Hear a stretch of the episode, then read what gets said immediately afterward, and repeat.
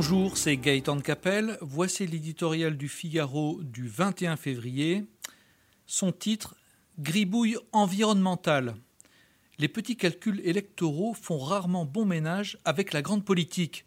En témoigne la fermeture de Fessenheim, fruit d'un accord entre François Hollande et les Verts en prévision de l'élection présidentielle de 2012, repris à son compte par Emmanuel Macron. Cette opération de longue haleine, complexe et coûteuse, marque, nous dit-on, une étape historique dans la stratégie énergétique de la France. Elle relève surtout d'une politique de gribouille. Face au réchauffement climatique qui menace la planète, avec son lot de canicules, de tempêtes et d'inondations, le monde entier se mobilise enfin.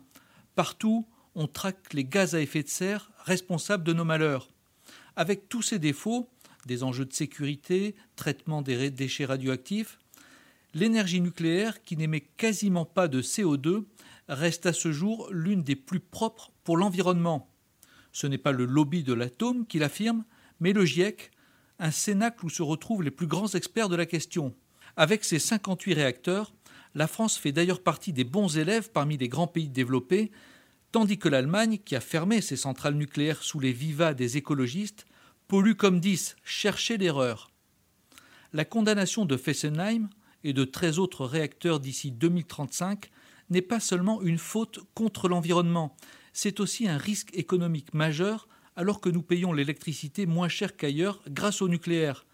D'abord pour EDF, en difficulté, qui va dépenser des milliards pour démanteler des installations déjà amorties et rentables, Ensuite, pour l'approvisionnement électrique de la France à un coût raisonnable, malgré l'entrée en vigueur de l'EPR de Flamanville, en principe en 2022, le gestionnaire du réseau national nous annonce, dans un avenir proche, des situations de vive tension. Les énergies renouvelables montent chaque année un peu plus en puissance, mais même en couvrant la France d'éoliennes et de panneaux solaires pour complaire aux écologistes, on doute que cela suffise à compenser le nucléaire.